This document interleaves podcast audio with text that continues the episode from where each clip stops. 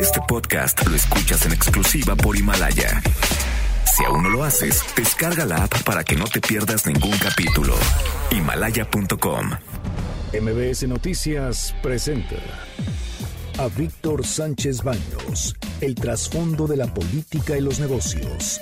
Comenzamos.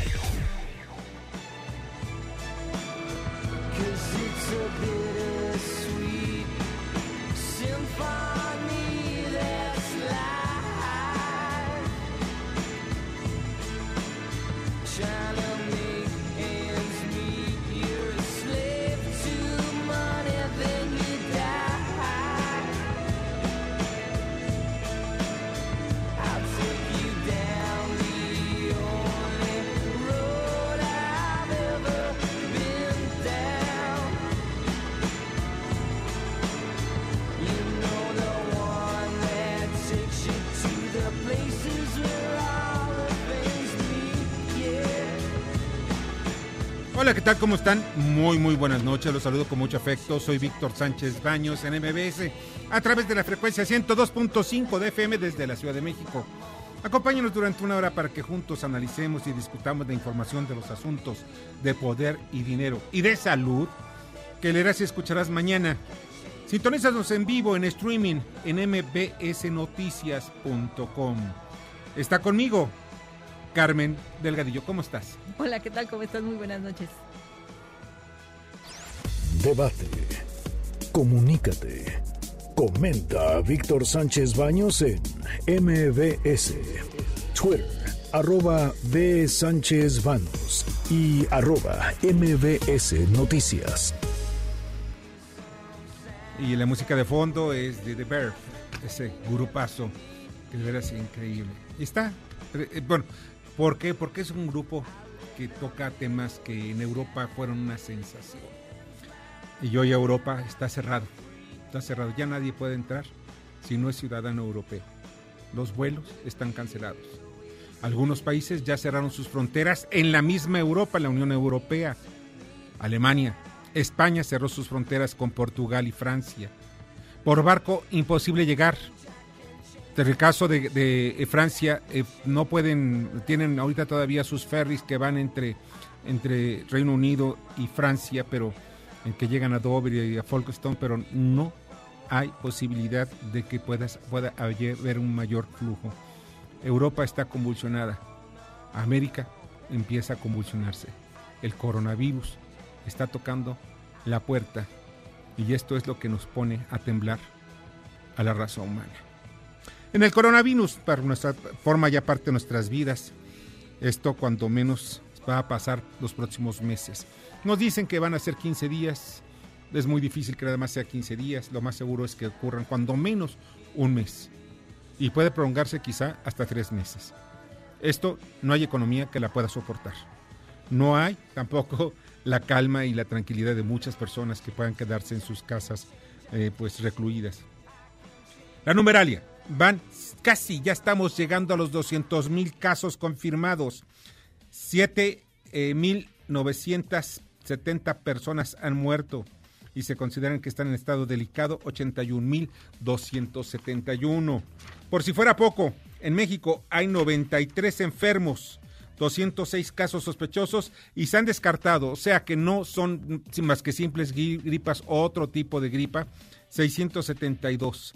Y van 500, eh, perdón, son 579 casos negativos. En la economía, el peso mexicano llegó a cotizarse en vencanilla de Scotiabank en 23 pesos con 70 centavos. En eso cerró. La bolsa en su apertura tuvo que frenar operaciones dos veces luego de una caída del 7%. Y pues si ustedes están sintonizándonos por streaming, pueden notar una cintilla que sale en mis espaldas, en donde se ven los cierres financieros, está el cierre del peso, el cierre del dólar y pues cómo están abriendo en los mercados en Asia. En América pues hubo un pequeño, una pequeña recuperación y esto se debió fundamentalmente a la toma de utilidades, así se le llama técnicamente. Llegan, ya saben ustedes, los especuladores y ven las, las acciones muy baratas, las compran y eso levanta el índice del mercado. Cerca de 1.700 mexicanos se encuentran atrapados por las medidas adoptadas por varios gobiernos de cerrar sus fronteras para contener la proliferación de la epidemia en sus territorios. Tan solo en el Perú hay alrededor de 600 personas que esperan salir. Aeroméxico e Interjet fletarán para mañana dos aviones, o sea, van a salir dos aviones, dos vuelos humanitarios para rescatar el mayor número de mexicanos atrapados.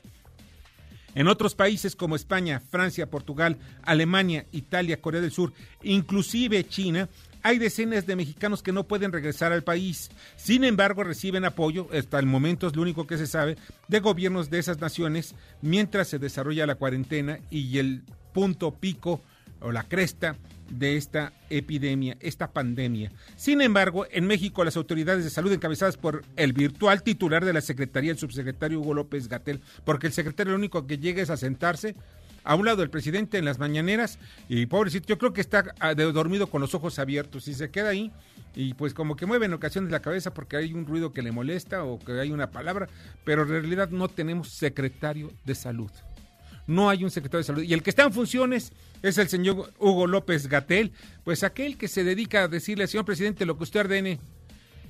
Si usted quiere levantarse, se levanta. Si usted quiere estar enfermo, se enferma. Es, es una cuestión dedicada única y exclusivamente para el señor presidente. O sea, como si el presidente fuera el que fuera técnico desde el punto de vista de las, de las pandemias. En México, las autoridades de salud pues ya no han podido responder varios interrogantes. Uno, ¿cuántas camas hay en el país? No solo en hospitales, sino también cómo serían los hoteles o qué características necesitarían los hoteles que se utilizarían para atender a varios enfermos, porque incluso el mismo secretario, el subsecretario dijo, eh, López Gatel, que podría llegar en su clímax a 200, no a su clímax, sino al inicio de la tercera etapa, hasta 250 mil enfermos y podría llegar hasta un millón de enfermos. Bueno, hay algunas estimaciones que, piensan que podría superar hasta los 7 millones de enfermos en el caso que se salga de control esta pandemia. Otra de las preguntas que, le, hacemos a los, precisamente a la Secretaría de Salud, ¿cuántos médicos tenemos? Que eso es muy importante. Esto eh, se habla precisamente que hay una carencia, lo dijo el presidente de la República, hay una carencia de médicos. Pues sí, ¿cuántos tenemos? No lo sabemos. ¿Cuántas pruebas de coronavirus tenemos ahora y cuántas se han comprado, están en momentos para llegar? Para que nos den respuesta inmediata, de media hora, cuando menos. Miren ustedes, en México tenemos alrededor de 1.2 médicos por cada 100 mil habitantes. Y necesitamos para estar en el nivel que establece promedio la Organización del Mundial de la Salud, en poco más de 4.7, 5, 5 médicos por 100 mil. O sea, nos hace falta mucho que recorrer.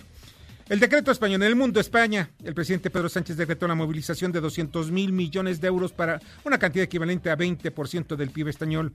México destinó únicamente 150 millones de dólares. O sea, entre 200 mil y 150 hay un mundo de diferencia. El decreto español, también un decreto español prohíbe cortar la luz, el agua, el gas a los consumidores vulnerables durante un mes. Australia prohíbe a sus ciudadanos abandonar el país.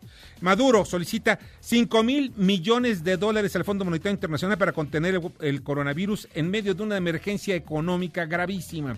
Chile aplazará el referéndum por la crisis por el coronavirus. Por Paraguay prohíbe la entrada de extranjeros por avión al país. China avanza en la vacuna contra el COVID-19. Nueva York registra 463 contagios y moviliza a médicos jubilados. Necesitamos a todos los sanitarios, a todos los médicos que, se que puedan trabajar, dijo el alcalde Bill de Blasio y en la Unión Europea cierra sus fronteras por primera vez en su historia y no dejará entrar ciudadanos de, de terceros países. Y por si fuera poco, el ejército aumenta a 2.600 militares. España en 48 ciudades, un despliegue contra la epidemia, contra la pandemia en España que no se veía desde el gobierno de Franco. Y miren, ya está en la línea telefónica y le agradezco muchísimo porque pues está en una situación muy complicada. A, a Eli, eh, porque todavía está en, la, está en la línea, perdón. Melisa. Está Melisa en la línea telefónica, ella se encuentra en Perú y está varada. Hola, ¿cómo estás? Muy buenas noches. Hola, buenas noches. Oye, pues eh, nos pediste que no, no diéramos tu nombre porque ya estás recibiendo incluso amenazas y que muchas críticas en las redes sociales, ¿no? De aquellos que piensan que porque, porque uno sale de viaje, pues esto ya es un pecado mortal. Pero tú estabas de viaje y ¿dónde te tomó? Estamos, ¿Tú estás ahorita en estos momentos en Cusco? Sí, este, nosotros viajamos de México hacia Lima. Sí. Eh, sí, nos encontramos actualmente de vacaciones y pues la verdad sí mucha gente en las redes sociales sí estaba este como tirando odio a las personas que salimos de México. Pero este nosotros antes de salir del país nos informamos, este hablamos a los hoteles, este hablamos a las aerolíneas aquí para ver si había algún riesgo por lo del coronavirus porque en ese momento cuando nosotros salimos no había ningún caso confirmado en, en Perú. Sí. Este, pero al momento de llegar aquí, pues obviamente este, las autoridades de Lima este, nos hicieron firmar un este, acuerdo jurado de si teníamos algún síntoma del coronavirus. Eh, nos checaron, este, cosa que pues no hicieron en México, en Lima sí, y también al llegar a Cusco. Ajá. Este, nosotros llegamos un viernes a Lima, uno, perdón, un sábado a Lima, este, y el domingo volamos hacia Cusco. Y ese mismo día, en la noche, a las 8 de la noche, empieza, empezamos a ver en las, en las televisoras el anuncio que dio el presidente de Perú, que solo le daba las 24 horas a, a todos los extranjeros y a todas las personas que estaban fuera de su ciudad de regresar a sus hogares. Tú ya Entonces, sabes que Aeroméxico e Interjet ya fletaron dos aviones como, como vuelos humanitarios donde no se cobra precisamente el viaje para que ustedes puedan salir de Lima rumbo a México, pero les alcanza el tiempo a llegar. No, lo que pasa es que eso es lo que estamos viendo. Nosotros en el aeropuerto, el mismo, este, al siguiente día que pasó lo, lo del comunicado, a las 3 de la mañana estábamos en el aeropuerto y en ese, en ese instante varios mexicanos, este, abrimos un grupo de WhatsApp. Eh, aproximadamente somos como 162 este, agregados ahí en el, en el WhatsApp que únicamente estamos en Cusco. sí. Eh, nosotros estimamos que somos más personas, pero pues también hay gente de otras nacionalidades que no puede salir. Se estima que hay en Cusco únicamente alrededor de 500 personas, 500 mexicanos que no pueden salir. Sí, más o menos. Sí. Oye, ¿y, y ustedes qué van a hacer? ¿Se van a quedar, eh, digo, se van a quedar atrapados en Cusco? Pues ahorita por lo pronto ninguna aerolínea que, bueno, la con la que vinimos de Lima a Cusco, Sí. que se llama este Viva Air, nos dio respuesta. Este mandamos mensajes, este correos electrónicos, no nos contestaron. Eh, obviamente, pues en su, en su Twitter nos mencionaba que sí podíamos hacer este cambio de fecha, pero hasta primero de abril. Y nosotros teníamos nuestro vuelo de regreso este, para Lima el día sábado. Este, entonces, pues son días que no teníamos considerados eh, y pues sí es un gasto extra. Claro. Bueno, pues entonces estamos viendo que las condiciones van a ser complicadas para ustedes. Ahora, por carretera, ustedes podrían salir, ¿cu- tardan 18 horas en llegar a Lima. Sí, ahorita eh, tengo entendido que mucha gente sí se pudo movilizar el día que hicieron el comunicado hacia Lima. Ahorita creo que ya muchos llegaron, pero no sabemos si este en la central de autobuses de aquí haya este viajes terrestres hacia hacia Lima. Sí. Es, bueno, me están comunicando unas compañías que están aquí conmigo que están, este, que sí, que están cerradas. Eh, he visto también en, en un grupo que, en el grupo que hicimos por WhatsApp, sí, a, a moverse en minivans de pueblito en pueblito, Ajá. pero pues No, pues van a tardar más de dos días. Se está cortando mucho. quedamos- Sí. porque está peligroso. Sí, es muy peligroso. Pues, caray, Melissa, pues te agradezco muchísimo que hayas estado con nosotros esta noche y te encargo si tienes alguna información, nosotros vamos a estar en contacto contigo. Este, ¿Tienen ustedes recursos o cómo les han dicho que van a sobrevivir estando en Cusco si esto pasa más de una semana, 15 días o quizá un mes? Pues sí. hasta ahorita las autoridades, este, el día de ayer recibimos la, este, la llamada de, lo- de la embajada únicamente para corroborar información, este, le estuvieron marcando varias, varias personas, Eh, pues nos dijeron que estuviéramos atentos a las redes sociales, Sí, lo que estamos haciendo, este, hasta ahorita, pues, este, no, no tenemos recursos, pues, para quedarnos tantos días. Únicamente, pues, teníamos contemplado hasta el día sábado. pero pues esperemos que las autoridades mexicanas nos apoyen. Bueno, pues esperemos que eso lo, lo, hagan porque como están las cosas está bastante complicado. Cualquier cosa te encargo que nos hagas favor de llegar a alguna información, ¿sí? ya se cortó la llamada. Sí, Melissa, muchas gracias y pues espero que pues sea leve porque esperan días bastante complicados. En otras informaciones, Amazon pues suspendió el almacenamiento de productos que no sean imprescindibles para combatir el coronavirus hasta el 5 de abril. Y el Via Crucis en Iztapalapa se suspende. Vamos, no se suspende, se realizará pero a puerta cerrada en un lugar que todavía no quieren decir para que no haya aglomeración y tampoco mucha gente vaya a llegar por esa zona. Esto es lo que está pasando precisamente en esas regiones.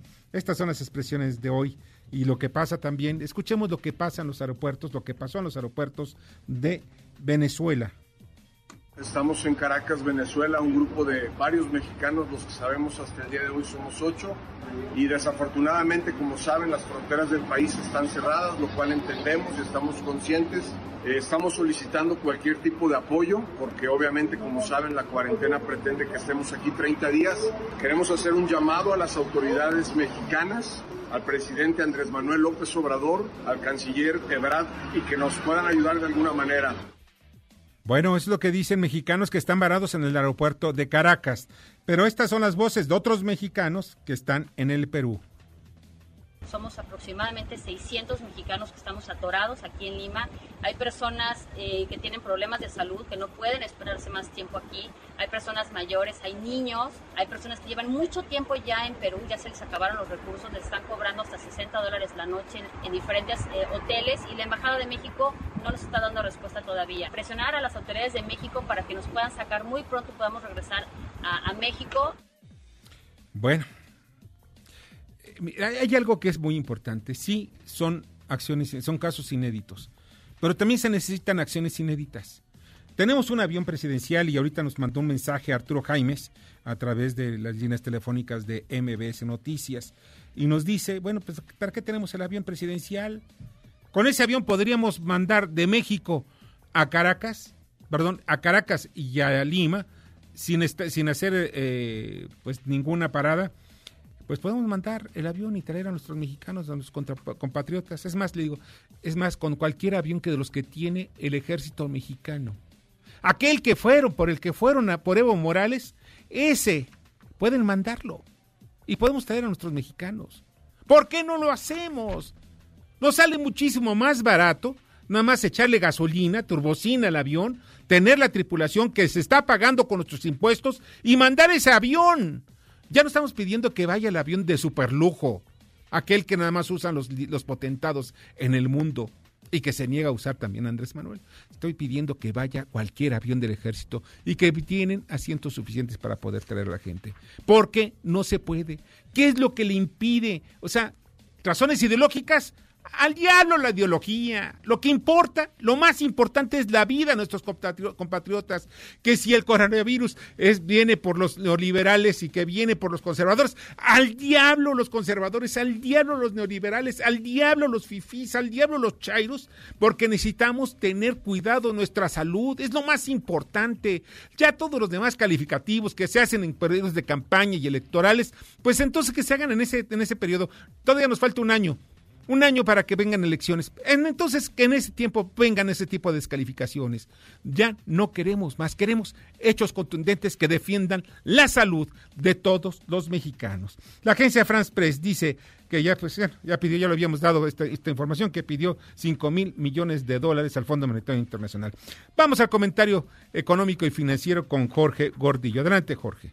Gracias, Víctor. Buenas noches. Aquí mis comentarios del día de hoy. El peso mexicano finalizó la sesión de hoy con un undécima caída consecutiva y por momentos se ubicó en un nuevo mínimo histórico. El tipo cambio alcanzó los 23.23 interbancario spot, pesos por dólar en medio de un avance generalizado del dólar y temores de recesión global producto de las medidas de contención adoptadas por para no lograr para parar el avance del coronavirus. Por su parte, la bolsa de valores inició la sesión con caídas cercanas al 8% luego del feriado de ayer en el que las bolsas mundiales registraron este disminuciones superiores al 10%. Al finalizar recortó parte de sus pérdidas y concluyó con una baja cercana del 3.5%. El IPC se ubicó en su nivel más bajo desde 2011. El COVID-19 sigue extendiéndose por el mundo, especialmente por Europa y Estados Unidos. Esto sigue provocando que las economías desarrolladas anuncien más planes y medidas económicas para combatir el virus. En particular, Estados Unidos, el Senado se prepara para analizar un multimillonario paquete de emergencia que ofrezca alivio de la pandemia. El presidente Trump quiere impulsar un plan de estímulo económico valorado por 850 mil millones de dólares. Por su parte, la Fed retomará las compras de deuda de corto plazo de empresas que usó durante la crisis financiera esto es bajo el mecanismo de financiación de papel comercial, usando por primera vez en 2008. El Banco Central comprará directamente la deuda corporativa de corto plazo que emiten las empresas. El mercado de papel comercial es una fuente clave de financiamiento de corto plazo para una serie de negocios y su liquidez se ha secado en las últimas semanas. El Banco Central estadounidense ha tomado varias medidas de emergencia en las últimas dos semanas, ya que ha reducido las tasas de interés a casi cero, prometió cientos de miles de millones de dólares en compras de activos e inyectó efectivo en los mercados de financiación a corto plazo. Todo esto tratando de darle confianza y tratando de frenar este pánico que se ha observado en los mercados financieros. Hasta aquí mis comentarios del día de hoy, Víctor. Y se encuentra con nosotros y le agradezco muchísimo a Mario Delgado, quien es el presidente de la Junta de Coordinación Política de la Cámara de Diputados. Bienvenido. Gracias, Víctor. No, al contrario, agradecido contigo por la oportunidad. Oye, Mario, pues estamos viviendo tiempos complicados, tiempos difíciles en economía, eh, en salud, pero sin embargo, eh, ante la crisis del coronavirus, es necesario acciones, son necesarias acciones importantes y rápidas. La semana pasada estuve platicando con el subsecretario y el secretario de Hacienda, quienes me comentaban que pues ellos ya están, ya tienen programados ciertos recursos con el fin de que fueran utilizados, pero sin embargo hay otros recursos que deben ser aprobados por el Congreso. ¿Habrá agilidad en la aprobación de estos recursos para atacar el coronavirus en caso de ser necesario? Bueno, primero estamos viviendo una etapa de mucha incertidumbre global en el mundo y esta incertidumbre pues siempre termina eh, pegándole a la economía. Y lo que estamos viendo en nuestro país es que ha habido un control adecuado por parte de las autoridades de salud eh, del tema del coronavirus.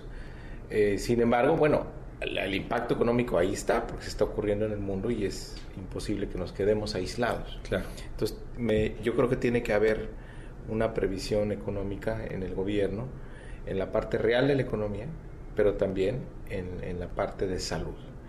Eh, hasta el momento no se han requerido grandes eh, recursos.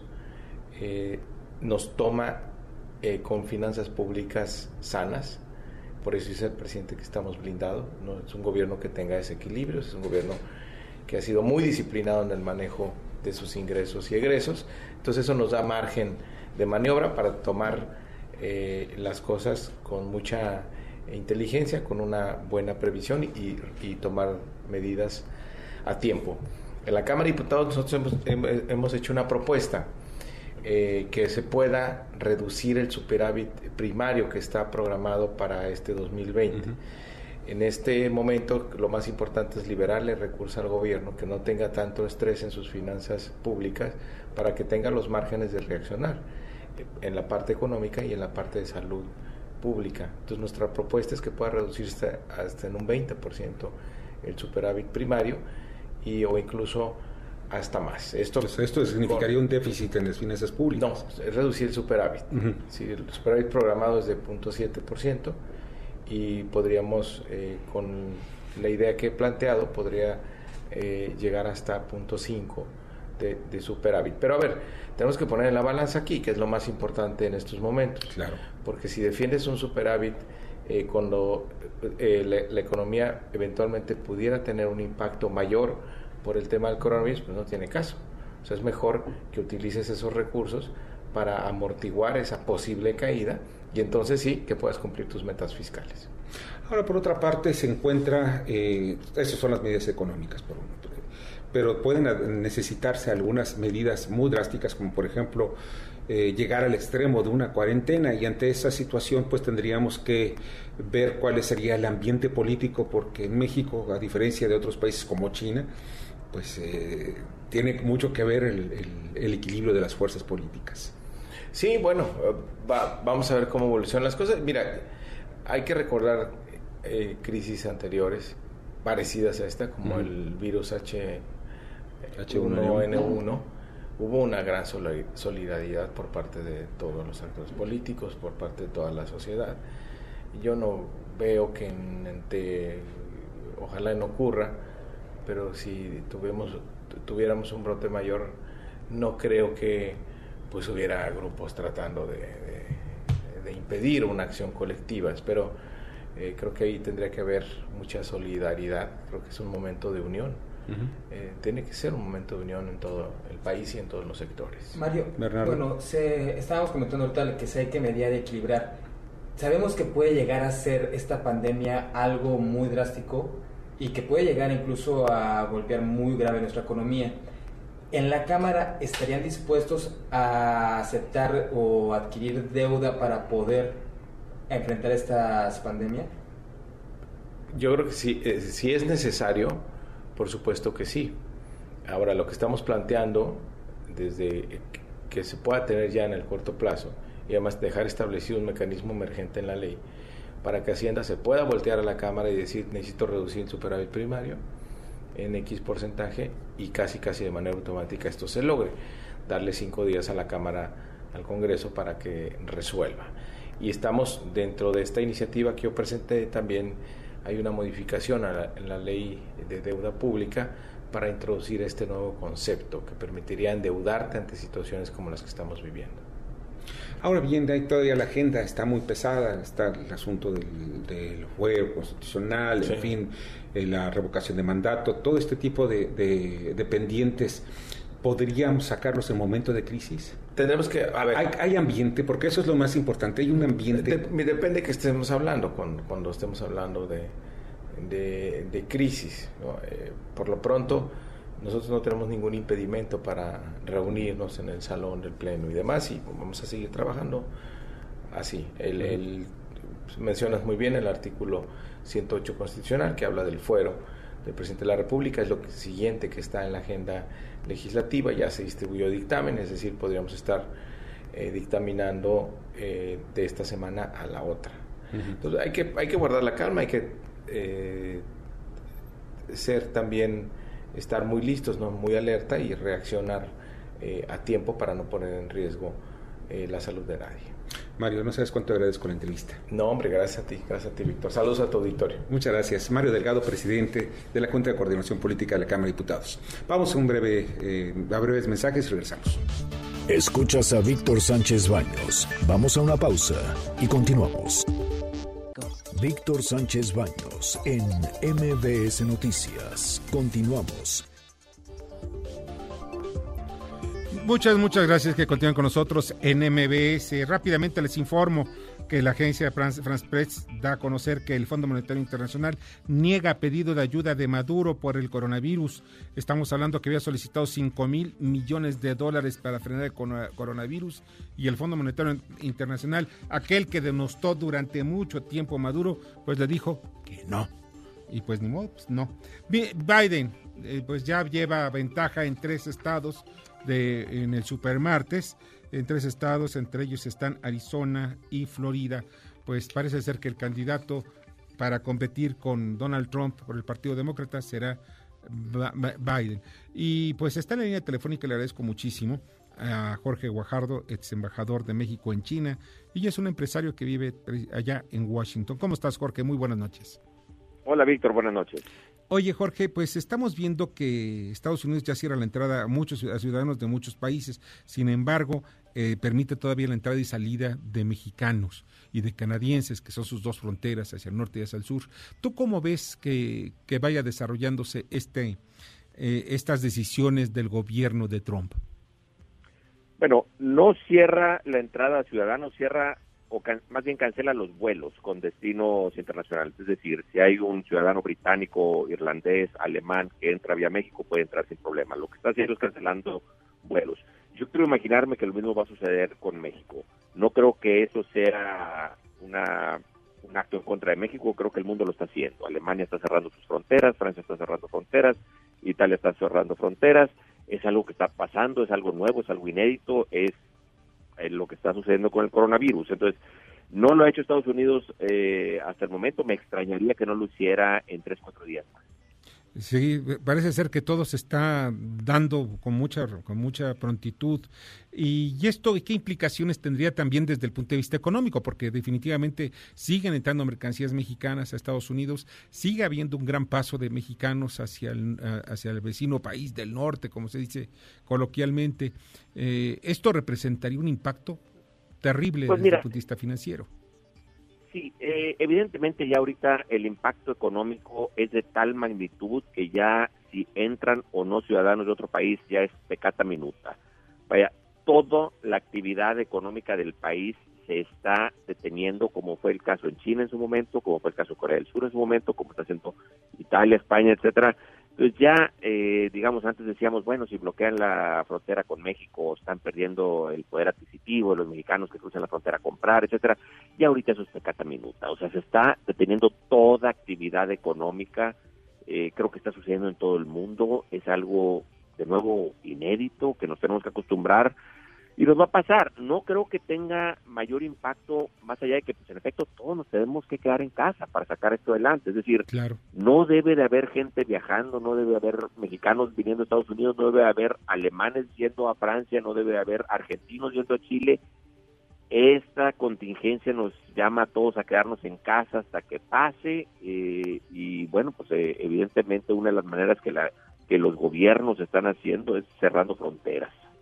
Y eso es precisamente lo que, lo que debe de ser, ¿no? Mientras las fronteras se cierran, ese momento los países pueden contener a sus, los brotes epidémicos con sus propios ciudadanos, en su idioma, costumbres, alimentación, ya lo conocen perfectamente.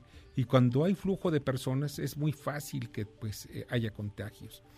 Ahora, fíjate en este caso, Víctor, irónicamente la mayoría de los casos de coronavirus en México han llegado de Estados Unidos. Es decir, eh, no es algo que está llegando a Estados Unidos de México, sino al contrario, está llegando a México de Estados Unidos. Sí, así es. Eh, Europa también ha habido casos, etcétera, pero sin duda es un problema donde Estados Unidos es aquí el que está exportando eh, el, coronavirus a México. No obstante, al detener los vuelos, al detener, al cerrar las fronteras, pues también estás promoviendo el cerrar la actividad, o sea, los vuelos requieren de pilotos, de sobrecargos, de personal de tierra, de personal en el aeropuerto, etcétera. Toda esa gente debe estar en su casa. Al llegar al aeropuerto, los oficiales de migración, los maleteros, toda esa gente debe estar en su casa. Entonces es una manera de decir todos a casa, sin excepciones, se, se detiene todo y una de las maneras en que se manifiesta eso de nuevo es ser, cancelando vuelos y eventualmente lo que sucede es cerrando fronteras.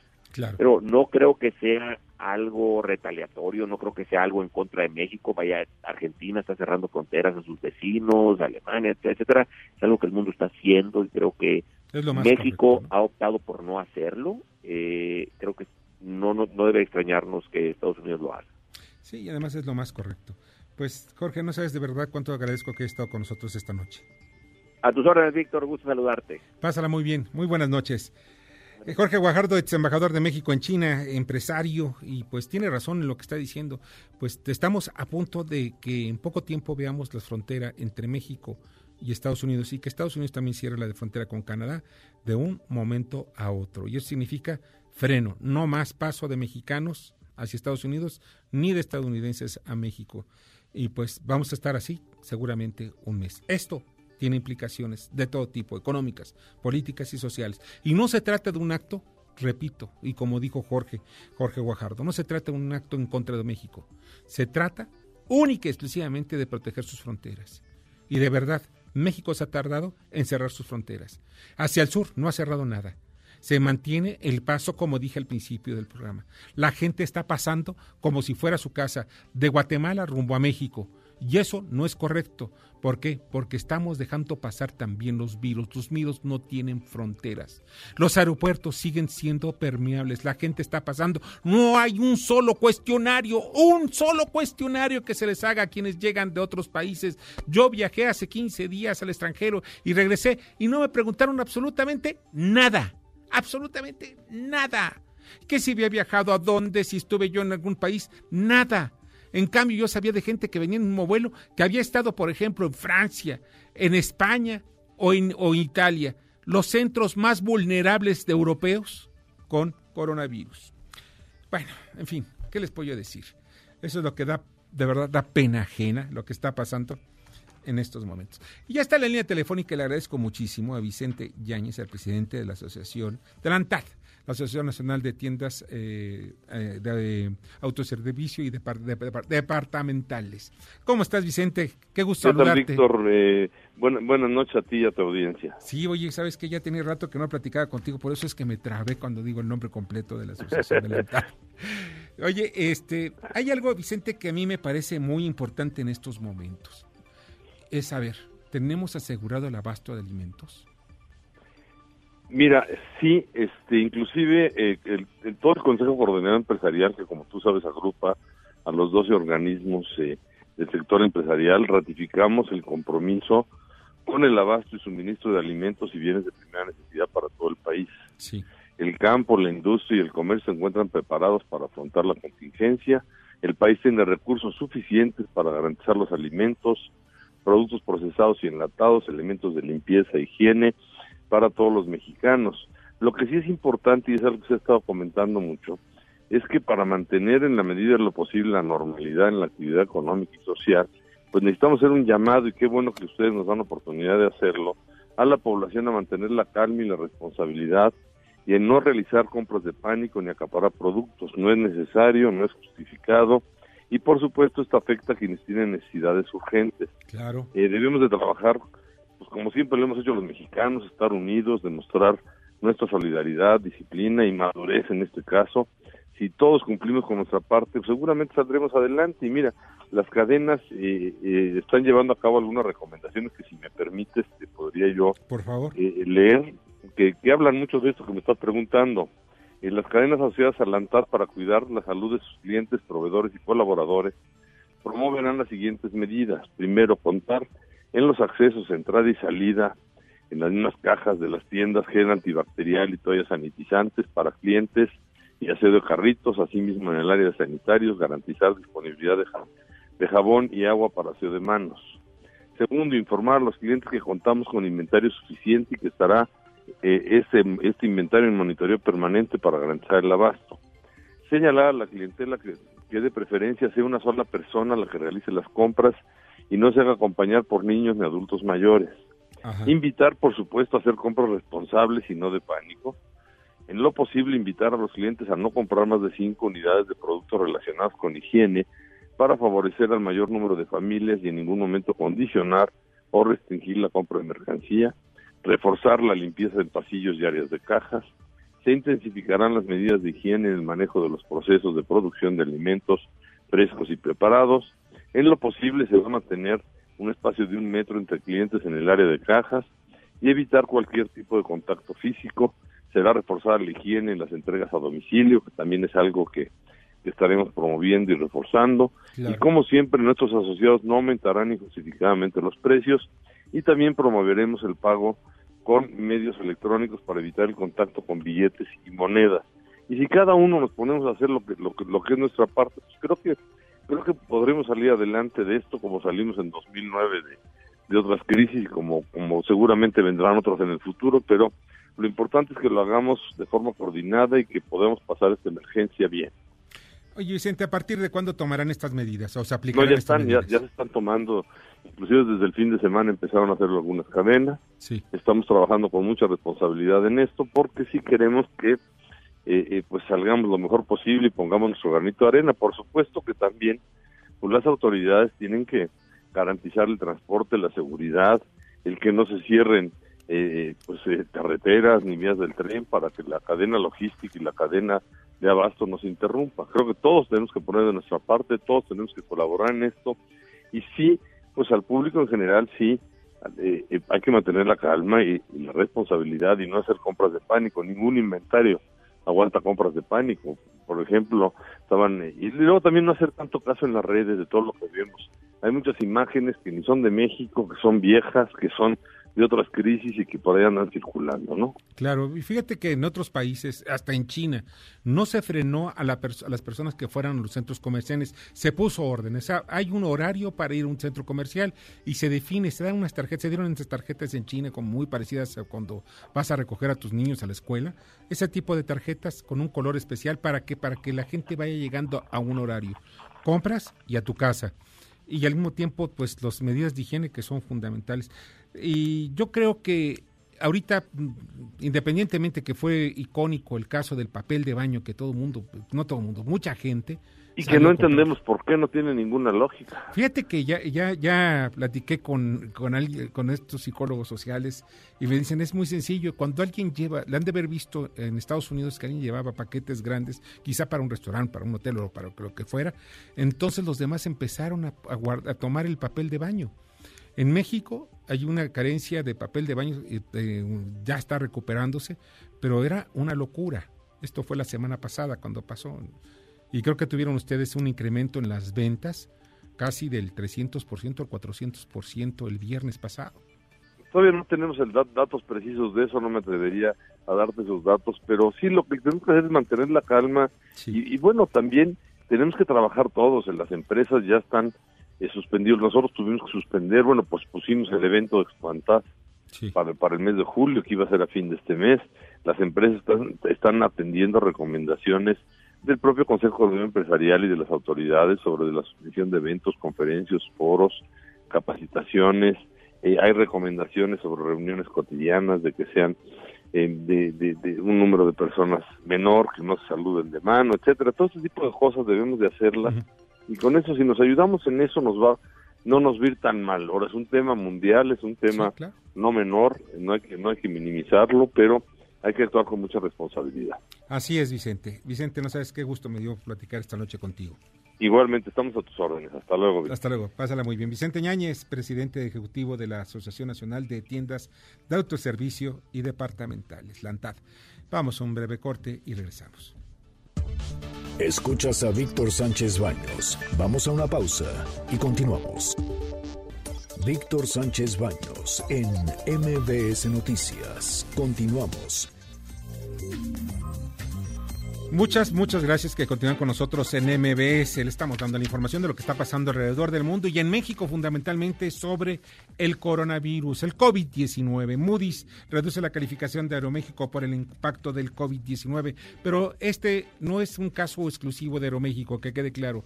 Está pasando con todas las empresas aéreas del mundo. Las chinas llegaron a perder, de verdad, eh, pues casi todo su patrimonio en este tipo de operaciones. En este, en este caso concreto, Air China está en estos momentos a la orilla de la quiebra y precisamente de porque ya tiene ya va para tres meses en que no está realizando más bien disminuyó casi el 80% de sus vuelos. Ya está la línea telefónica, ah, perdón, y antes que continuemos, por cierto, ya se, se suspendió oficialmente la, el Via Crucis de Iztapalapa y, saben ustedes, esto deja una buena cantidad, una derrama importante de dinero al comercio local. Pues seguramente en estos días vamos a tener, eh, pues algunos de los comerciantes, qué es lo que pasa y cuál es el impacto. Esto estamos hablando en la microeconomía, en el bolsillo, en las regiones más apartadas quizá de la Ciudad de México y también les pega a los más pobres. Ya está en línea telefónica y le agradezco muchísimo a Ramsés Pech de Caraíba y Asociados. Ramsés, qué gusto escucharte. Muy buenas noches, ¿cómo estás? Pues viendo cómo están cambiando las cosas en el mundo tan rápido. no lo esperabas, ¿verdad?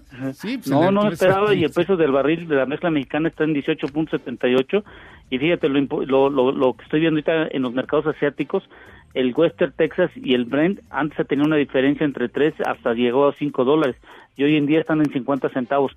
Si siguen así las cosas por los apoyos que veo del de presidente Donald Trump sobre todo ahorita que acabas de comentar de las aerolíneas que están pidiendo en Estados Unidos casi 50 mil millones de dólares para por el problema de, de, la baja de vuelos. Yo creo que hay que ir pensando en México qué es lo que vamos a hacer ahora nosotros también para que la economía no tenga una, no entramos en una recesión anticipada. Pero qué es lo que podemos hacer si dependemos de, del petróleo.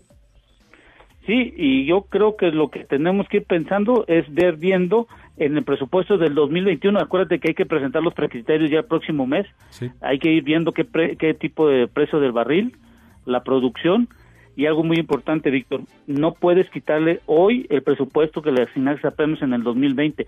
Ya ves que ahorita este, elevar un poco a lo de a nivel constitucional lo de la parte social, que tienen que entregarse porque se tiene que entregar, toda falta el Senado que lo apruebe. Pero eso es importante porque si Pemex le quitas el presupuesto, no va a pasar lo mismo que el año 2015. Va a caer la producción y vamos a tardar no tres años, vamos a tardar más por las condiciones de producción que tenemos. Pues déjame decirte una cosa, Ramsés. Pues no, va a ser más importante para la cuarta transformación estar repartiendo dinero a todos los sectores sociales. ¿Por qué? Porque ahí se está jugando el futuro electoral de la cuarta transformación. Regalando dinero, comprando votos. Y eso creo que tenemos que dejarlo un poquito a un, a un lado ya, Víctor, y hacer una planeación de largo plazo, porque lo estoy viendo ahorita, por ejemplo, en Europa. Europa ya con el problema que tiene ahorita de aislamiento que van a tener, pues son casi 20 días. Eso significa que va a haber una falta de consumo de combustible, de electricidad y, y ciertas cantidades de, de materias primas también que se utilizan. Y, y en este lado del continente americano estamos viendo a un Estados Unidos que todavía no cierra las fronteras tanto a la norte como a la del sur, pero estamos viendo ya también lo que acaba de decir el presidente, que posiblemente en una recensión anticipada y estamos viendo también que eh, el presidente el día viernes pasado dio la instrucción de comprar crudo a las, a las compañías petroleras para ir llenando las reservas estratégicas. Fíjate este dato nada más. Estados Unidos alrededor tiene entre las dos reservas, una que se llama eh, la reserva operativa, que es alrededor de 411 millones que tienen ahorita, más las reservas de estratégicas que son de 630 que tienen hoy día, tienen más de mil millones de barriles almacenados hoy en día de crudo. Por eso ves que el Western Texas está hoy en día casi a la par que el Brent. Así es. Bueno, hay algo que a mí me parece muy importante. Si nosotros tenemos petróleo y el mercado se está cayendo el precio, ¿cómo sustituir el petróleo? No queda de otra más que o una aumentando impuestos con este asunto del coronavirus. No hay a quien aumentarle impuestos. No hay a quien pedirle dinero. La gente no, tiene dinero.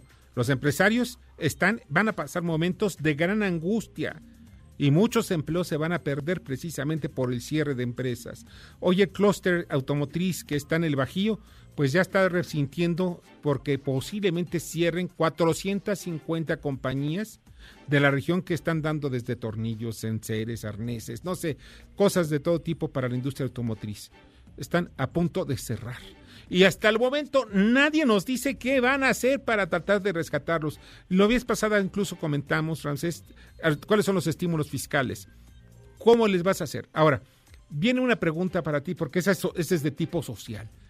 ¿Tendremos energía suficiente para afrontar dos meses quizá, o quizá más, de cuarentena en el país, en donde tendrían que regalar, el gobierno se vería obligado a cuando menos, si no a regalar, a, pues sí, a regalar la energía durante no dos meses, la energía eléctrica para las casas, el gas, que es fundamental, y quizá las comunicaciones. Yo nada más pregunto, ¿qué es lo que va a hacer el gobierno para suplir esas necesidades. Más bien, dicho, Víctor, ¿sabes cuál es el inconveniente que tenemos hoy en día por la codependencia que tenemos? Suponte tú, ahorita que tenga, tenemos lo de Estados Unidos, que puede tener hasta 60 días para sus refinerías sin comprar crudo. Imagínate que el día de, supongamos en el mes de agosto, septiembre, que están diciendo que va a pasar lo del, del COVID-19 supón tú que China y Europa le dicen a Estados Unidos, es que te voy a empezar a comprar los combustibles porque no tengo ahorita forma de cómo producirlos. Te lo compro a dos veces de lo que lo tienes ahorita. ¿Qué puede pasar con nosotros? Que nos van a decir, ¿lo quieres? Te lo vendo a 2.5 veces. Ese es el problema que tenemos hoy en México, que siempre hacemos planes seccionales. Necesitamos hacer planes de largo plazo administrativos y en esto es muy importante que la, que la parte de la inversión pública entendamos que no puede cubrir todas las necesidades energéticas de este país. Claro. Requerimos urgentemente que la iniciativa privada, conforme se vaya a cambiando toda la geopolítica que tenemos hoy en día, que puedan venir a hacer la inversión y el riesgo financiero lo, lo asuma la, iniciativa privada. Ya no más debe asumirlo la inversión pública. ¿Por qué? Porque viene de un presupuesto, Víctor. Sí, sí, Ojo, sí. mira, la geopolítica ya nos dijo esto. Pagamos pero ese es parte del dinero que se genera de la riqueza. Nada más. Exactamente. Oye, pues Francés, te agradezco muchísimo que hayas estado con nosotros esta noche. Gracias, que tengan buena noche, cuídense nada más. Tú también, sí, cuídense mucho y guárdense, no salgan de sus casas. Muchas gracias, Francés, Francés Pech, presidente de Caraíba, socio de Caraíba. Y miren, eh, viene un Twitter de parte de Roberto Reyes. Ahora, respecto a lo del papel de baño y su alta demanda, tampoco lo entiendo. Acá en Estados Unidos la gente en su mayoría ha comprado desmesuradamente, no entiendo la razón, no son compras regulares. Vas a las tiendas y no hay. Esto se le llama mercadotecnia, eh, neuro, neuromarketing. ¿Y saben para qué es? Precisamente para comprar, para comprar productos. Vamos un corte y regresamos. Escuchas a Víctor Sánchez Baños. Vamos a una pausa y continuamos. Víctor Sánchez Baños en MBS Noticias. Continuamos. Muchas, muchas gracias que continúen con nosotros en MBS. Y vamos a las columnas político-financieras que leerán ustedes el día de mañana en los periódicos diarios de la Ciudad de México. Rogelio Varela, adelante. Muchas gracias, Víctor. Buenas noches a todos. El tipo de cambio escala más allá de los 23 pesos por dólar, una vez que el subsecretario Hugo López Gatel anunciara que la epidemia de coronavirus podría delatar al menos 12 semanas. Mañana en corporativo en el Heraldo de México. Adrián, muchas gracias, Rogelio. Adrián Trejo. Todas las bancadas, con excepción de la bancada de Morena, declararon su intención de suspender las sesiones a partir del día de mañana en el Senado de la República. Lo mismo pasa en la Cámara de Diputados. ¿Qué pasará si el Congreso suspende sus sesiones? ¿Qué implicaciones tiene? De esto le platicamos en La Divisa del Poder, la columna que pueden leer en el periódico 24 horas todos los días. Buenas noches. Buenas noches, Paco Rodríguez.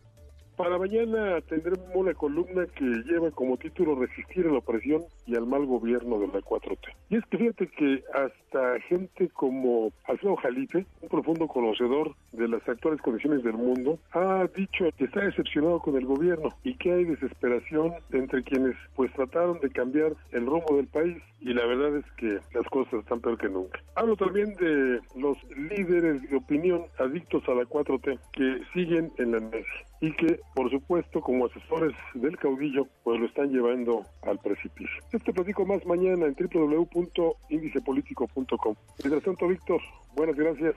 Muchas, muchas noches. Muchas noches también para ti, Paco. Lila Arellano. Víctor, buenas noches. Mira que con el comentario de lo que ha dicho el señor Hugo López Capel, dice que de nada sirve que cerremos las fronteras aéreas o terrestres para evitar la propagación del coronavirus. Y esto es inevitable. ¿Para qué prohibir los besos y los abrazos del señor presidente? Hay que seguirle. Estoy en las redes sociales con Estado de los Estados y en los diarios del interior del país. Muchas gracias, Lilia. Buenas noches. José Antonio Chávez. Mañana en la columna aquí en el Congreso que se publica en el diario Ovaciones, el presidente Andrés Manuel López Obrador seguirá haciendo sus fines de semana los recorridos a pesar de las críticas, solo que hoy lo hará con plazas vacías. Buenas noches, Víctor. Esto y más mañana en la columna. Gracias. Muchas gracias, eh, José Antonio. Te agradezco mucho. Ubaldo Díaz. Víctor, buenas noches. Mañana el diario La Razón publicamos los casos en donde vamos a conocer de esa larga sesión que hubo entre los senadores, en donde el subsecretario de Salud, Hugo López Gatel, fue a dictar órdenes para que las sesiones continuaran, que no se vayan a interrumpir por motivo del virus que estamos padeciendo en todo el país y prácticamente en todo el mundo. Un abrazo, Víctor. Para otro para ti, Ubaldo, muchas gracias. Eh, Julio, Julio Brito, adelante. Después del puente de fin de semana se esperaba un martes muy complicado para los mercados nacionales y así fue. La baja en el pronóstico del crecimiento de menos 4% del banco Credit Suisse es el mejor reflejo de los resultados desastrosos para un peso que se cotizó a nivel récord y lo más dramático del día de hoy es el precio de la mezcla de petróleo mexicano que se ubicó en 18.78 dólares el barril. Con ese precio, Pemex registra pérdidas pues los costos de producción se ubican en los 20 dólares el tonel. Estos y otros temas en nuestra columna Riesgos y Rendimientos en el periódico La Crónica de hoy. Muchas gracias, Julio. Leo Augusto. Mañana en la columna El submarino político hablo de la sana distancia que comienza a observarse en la sociedad civil al replegarse hacia sus casas de manera voluntaria, mostrando una solidaridad como lo hizo la sociedad mexicana durante los terremotos de 1985 y 2017. De esto y más, mañana en su periódico El Gráfico. Muy buenas noches. Buenas noches, Leo. Darío Celis. Buenas noches, Víctor. Mañana en la columna La Cuarta Transformación del periódico El Financiero vamos a platicar de una nueva crisis que se ve venir entre el gobierno del presidente López Obrador y el sector privado fundamentalmente inversionistas internacionales. Tiene que ver con la fallida o frustrada reforma energética, específicamente con la nueva industria alrededor de las gasolinerías que le hacen competencia a Pemex. De esto vamos a platicar mañana en la columna La Cuarta Transformación del periódico El Financiero. Muchas Buenas noches. Buenas noches, Darío. Mauricio Flores.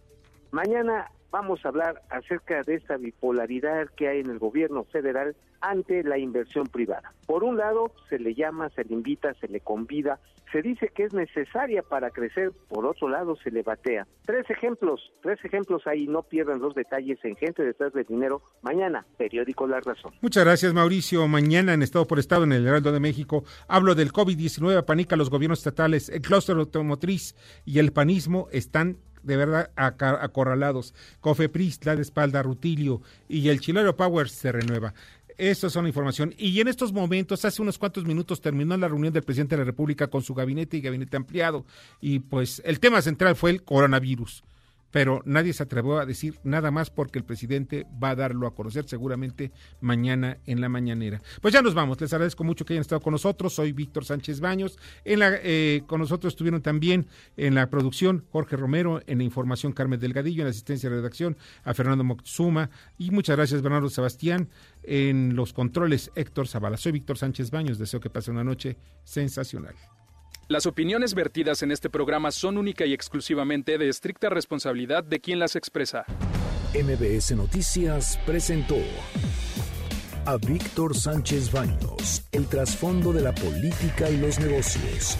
Este podcast lo escuchas en exclusiva por Himalaya. Si aún no lo haces, descarga la app para que no te pierdas ningún capítulo. Himalaya.com